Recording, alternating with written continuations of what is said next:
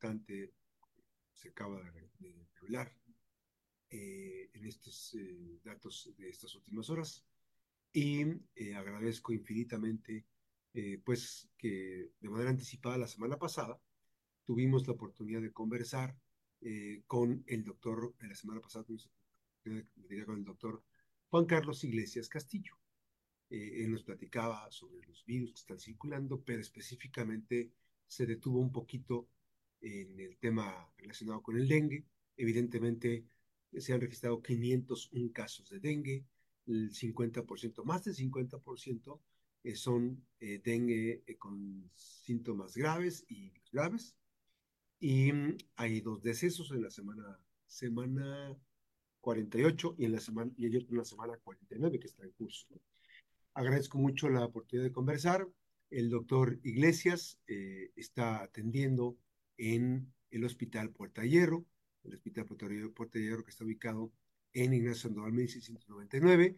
Él está en el complejo de consultorios eh, de Sonrisas de Hierro en la colonia Girasoles eh, de, Colima, es el 1699, el consultorio 103. Doctor, te saludo con mucho gusto. Gracias por esta oportunidad. Déjeme decirle que el doctor eh, Iglesias es eh, eh, pediatra, tiene especialidad en medicina enfermo pediátrico en estado crítico, en alta especialidad en medicina de enfermo pediátrico cardiovascular en estado crítico, y bueno, pues está con este equipo multidisciplinario de sonrisas de, Muchísimas gracias, doctor. ¿Cómo estás? Buenas tardes.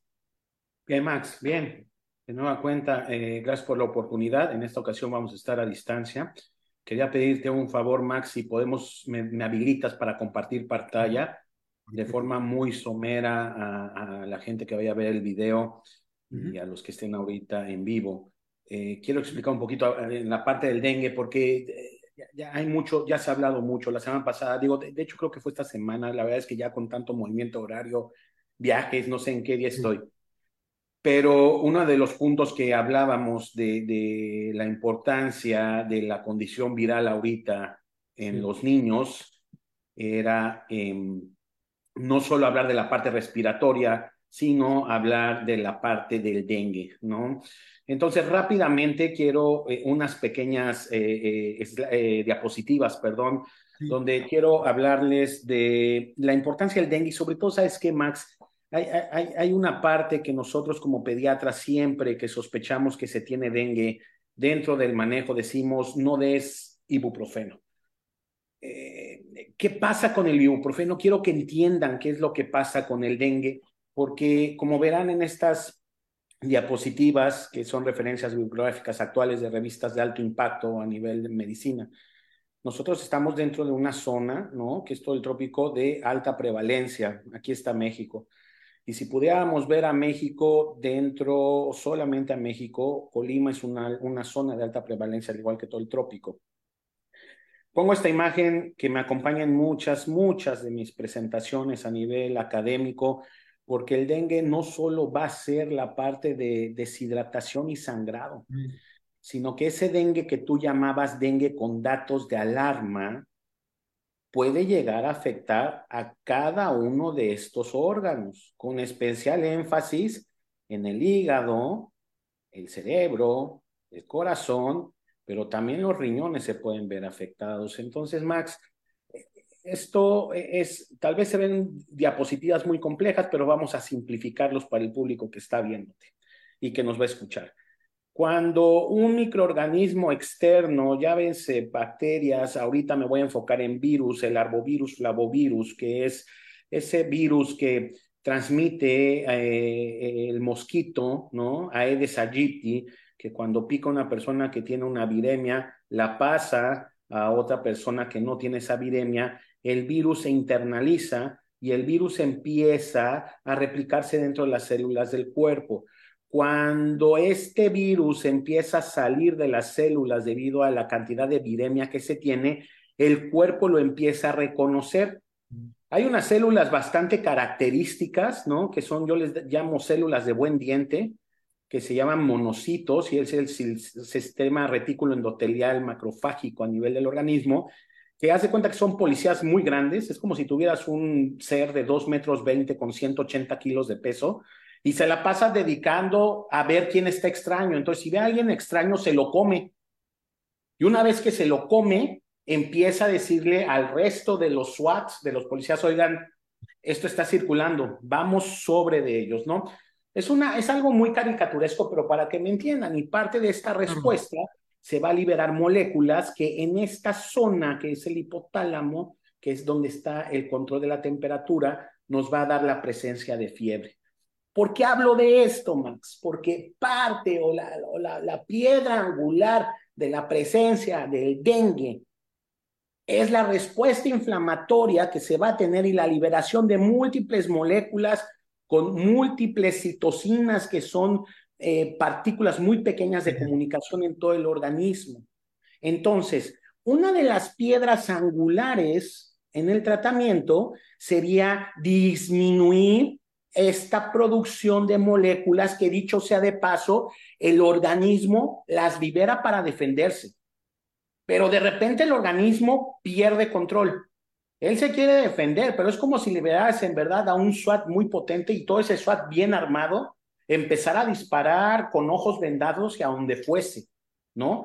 Esos son los momentos donde ese, ese dengue, de ser un dengue sin datos de alarma, nos va a llevar a un dengue con datos de alarma, ¿no? Entonces el cuerpo en el afán de defenderse pierde control, hay mucha respuesta inflamatoria y todo eso que se llama citocinas, cada una de esas citocinas, y esto lo aprendimos bien con el COVID, y en Colima tuvimos un término bastante peculiar, igual que en otras partes del mundo, que se llama covidengue, que realmente eran datos que a nosotros nos ponían en jaque porque tú veías al paciente y decías, ¿qué cuadro es, man? O sea, es, es, es dengue, es COVID, pero todo este dengue COVID se entrelaza en la respuesta inflamatoria y estas moléculas que te digo pueden afectar al sistema nervioso central, al corazón, al gastrointestinal, a la piel, al sistema vascular, a los riñones, al hígado y los pulmones.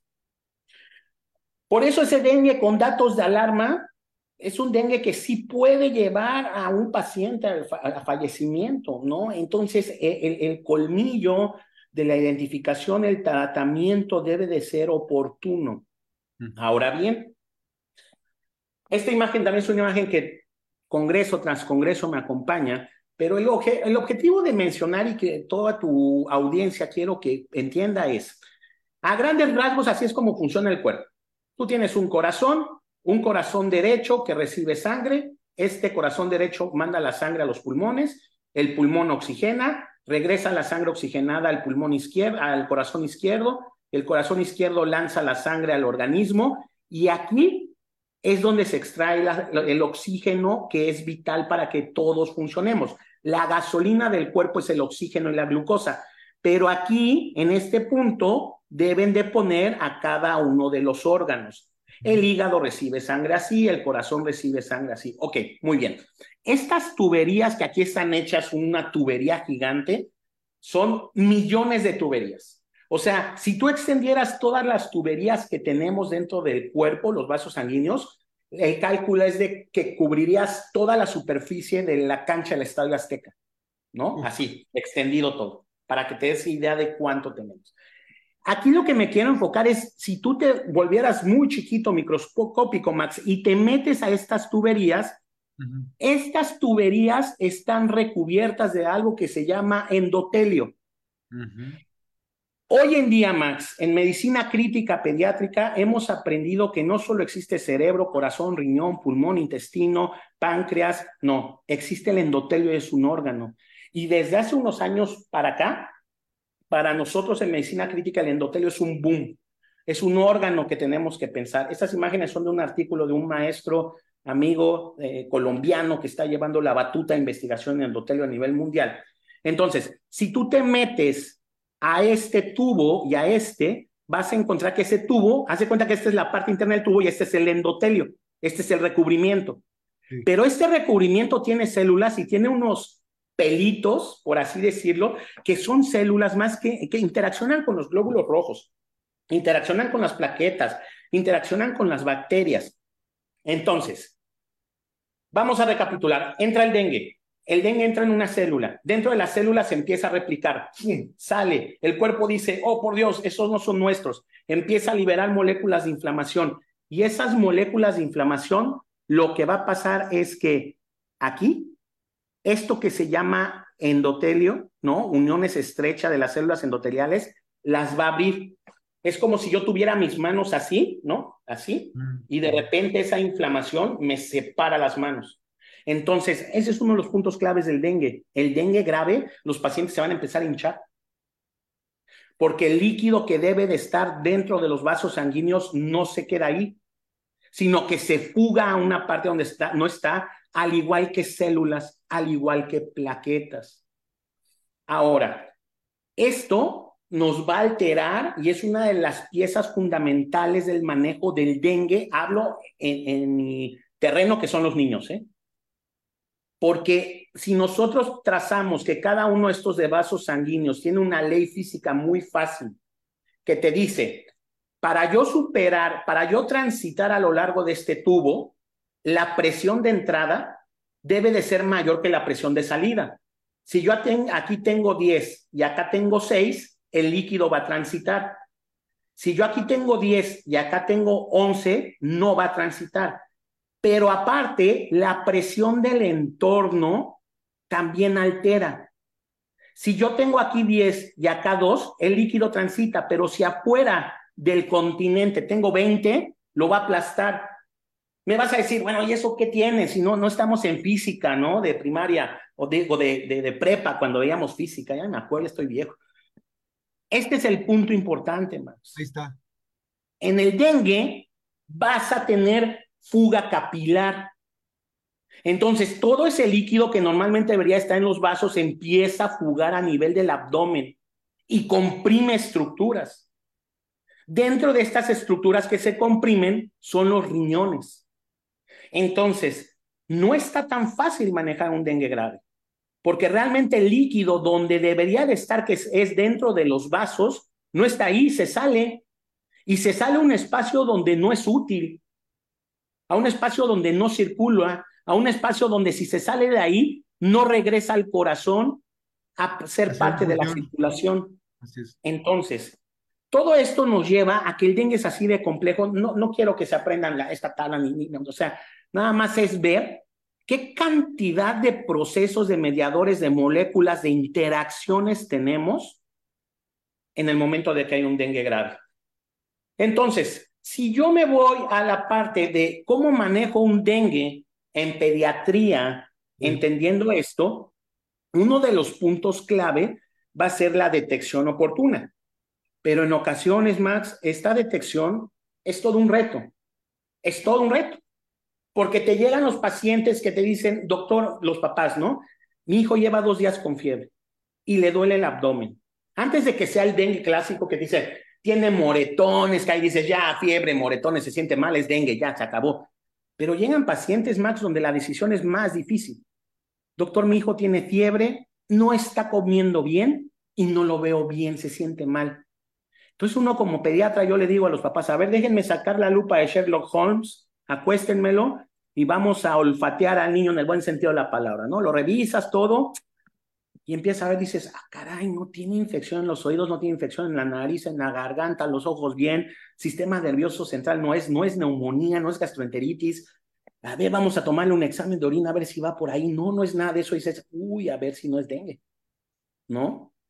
Pero normalmente estos niños nos llegan ya después de dos o tres días de que el cuadro está establecido. ¿Qué es lo que pasa con el dengue? Esta respuesta inflamatoria y estas moléculas van a propiciar y el mismo virus se mete dentro de las plaquetas y ¡plup! las truena. Entonces, la solución no es pasar plaquetas, porque si tú a un paciente con dengue que tiene menos de, Mira, la, cifra normal va de 150 a 450, pero en pacientes oncológicos manejamos a veces pacientes con 50 mil plaquetas y con muchos cuidados no les pasa nada, ¿no? Claro, cuidados, ojo, no quiere decir que anden jugando fútbol americano en la calle, mm. pero menos de 50 mil plaquetas o menos de 20 mil, sin ser exagerado, un estornudo o estar estreñido puede ser la catástrofe. Entonces, Si yo paso plaquetas a esos pacientes, no les va a servir, porque el dengue se va a meter a las plaquetas y pum, las va a romper. ¿A qué viene todo esto? Cuando nosotros tenemos pacientes con dengue, uno de los puntos clave y lo que más nos asusta como padres, que poco a poco como pediatras hay que ir enseñando a los papás que la, la fiebre per se no es, no, no es el enemigo, no hay que tener fiebre, fobia. Hay que decir, híjole, la fiebre me está alertando algo. Gracias, fiebre. Gracias por decirme. Así es, gracias por decirme que algo está mal. Ahora yo tengo junto con mi pediatra que investigar qué es lo que está mal. Pero Entonces, es, es, en las primeras horas, es en las primeras horas. Es, está el primer, la presencia, hay que proceder.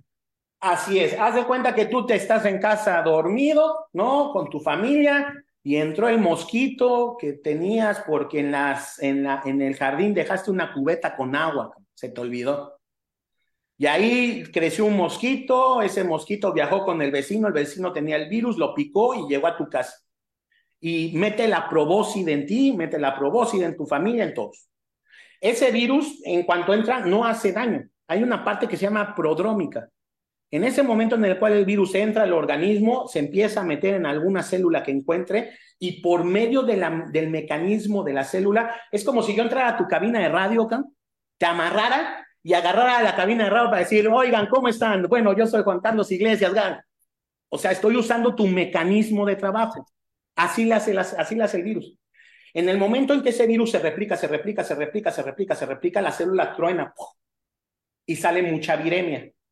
Cuando la viremia sale y estos seres de 2 metros 20, de 120 kilos de peso, detectan y empiezas a sacar toda la parte de inmunidad y de citocinas, es cuando vienen los síntomas.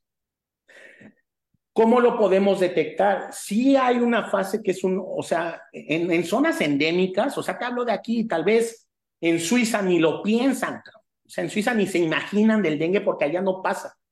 Pero aquí que estamos en lugares tropicales, donde te llegan estos niños que dices, fiebre sin otro foco de infección, híjole, ¿no? Y conforme pasan los días, los días más críticos, o sea, el día uno va a ser el día en que mi hijo tiene más de 38 grados centígrados. Es el día uno.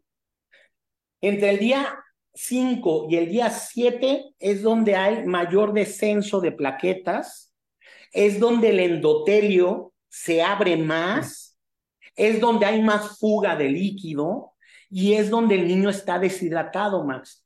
Pero creo que ahora tu audiencia va a entender que está deshidratado no porque vomite, no porque tenga diarrea, sino porque el líquido está en una parte donde no debería de estar.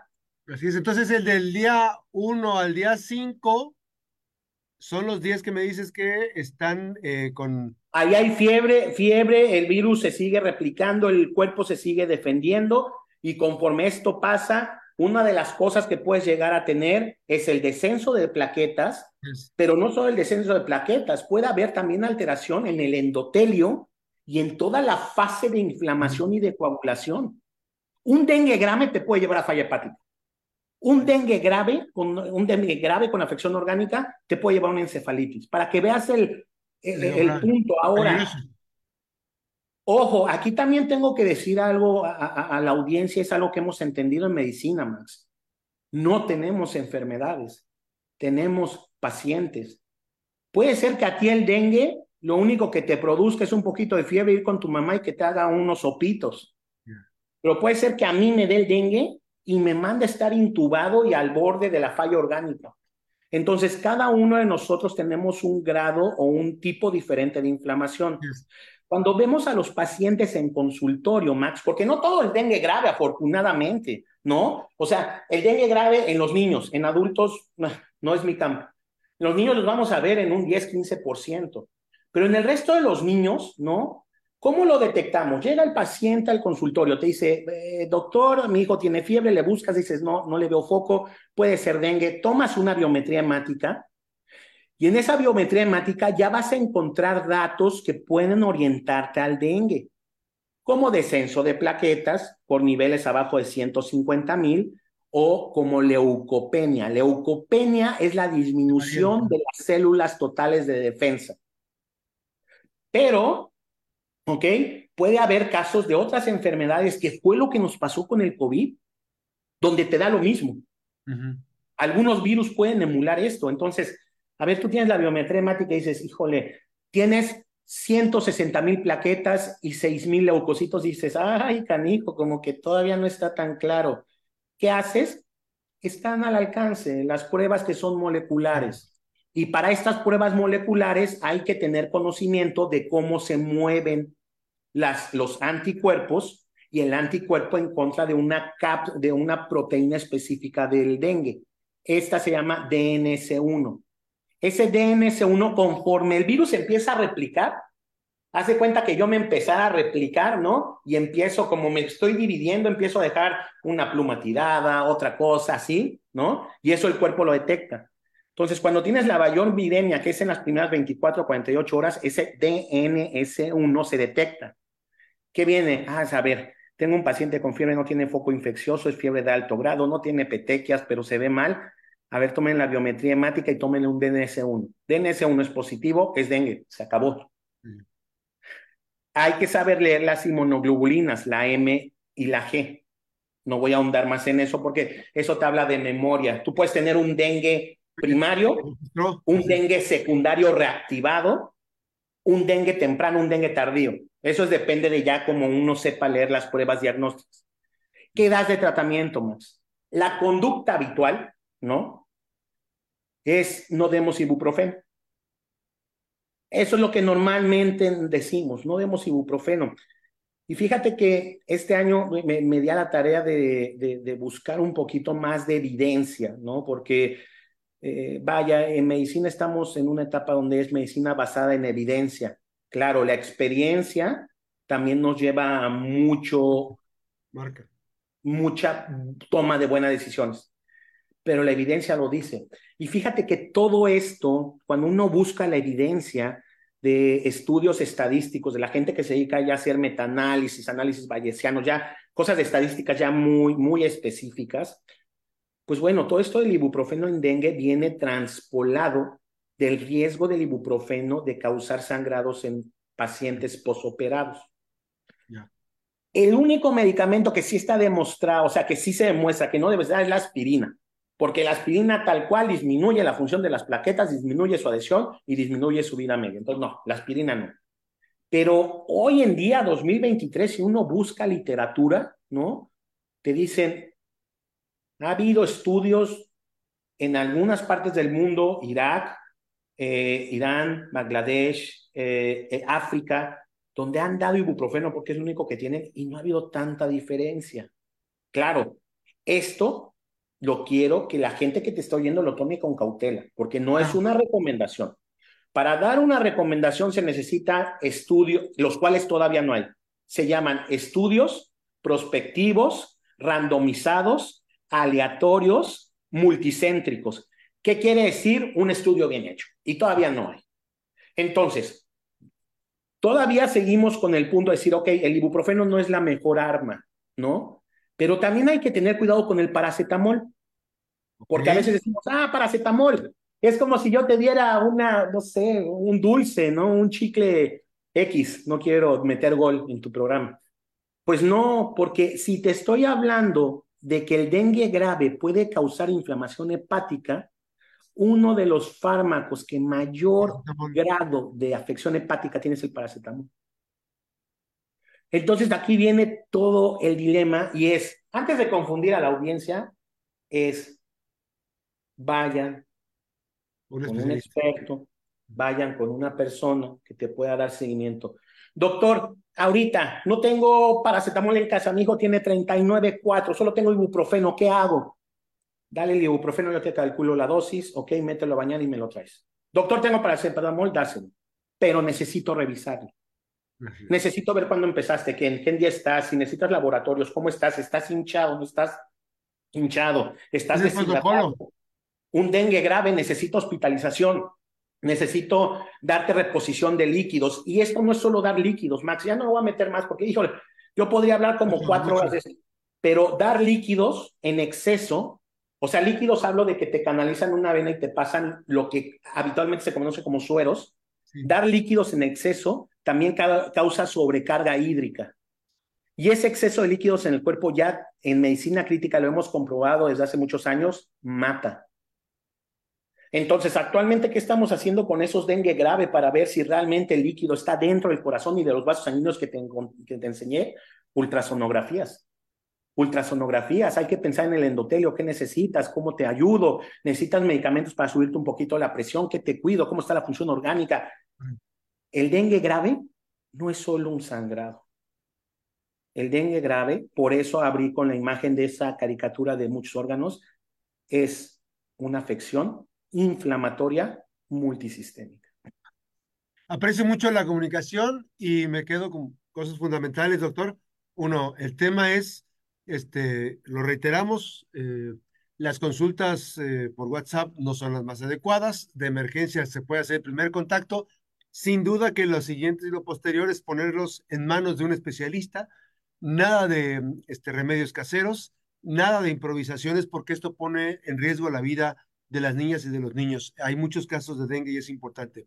Y evidentemente que no podemos quedarnos cruzados de brazos, ni pensar, ni decir, ah, es que la vez pasada que le dio esto, no, no, no. No tenemos que asumir ese tipo de situaciones porque entonces está en riesgo aún más, ¿no? Eh, la vida de la persona que está enferma. Y yo cerraría con lo siguiente, Max. Todo, mucho de los cuadros virales, ¿no? En pediatría, incluyendo el dengue, pueden cursar con deshidratación. Y una de las cosas que yo le digo a los papás es, por favor, papás, tengan en su alacena, bueno, en su, donde guardan sus insumos de casa. No voy a meter el gol de la marca, pero tengan electrolitos orales especiales o lo que se conoce como el sobre de vida suero oral. Es, que es muy mi paciente en este momento, doctor, tiene fiebre, no quiere comer, ni lo forces, no te va a comer, hidrátalo. Cucharaditas. Póngate una jeringuita y poco a poquito, pero se va a desnutrir. No, no se desnutre. Después lo recuperamos. Ahorita hidrátalo. No va a comer. Si alguno de ustedes se ha enfermado fuerte, lo último que quieres es comer. Entonces, ¿por qué queremos que los niños enfermos, que se sienten mal, que se mal, quieran comer? Déjenlos, déjenlos. No quieren comer, no coma, pero hidraten, hidraten, hidraten. En casa, sobres de vida oral o frascos de la marca de electrolitos hechos para los niños específicos, ya. Gracias, querido amigo doctor. Gracias, doctor Juan Carlos Iglesias, esta tarde. Agradecidos por esta emergencia que ahorita.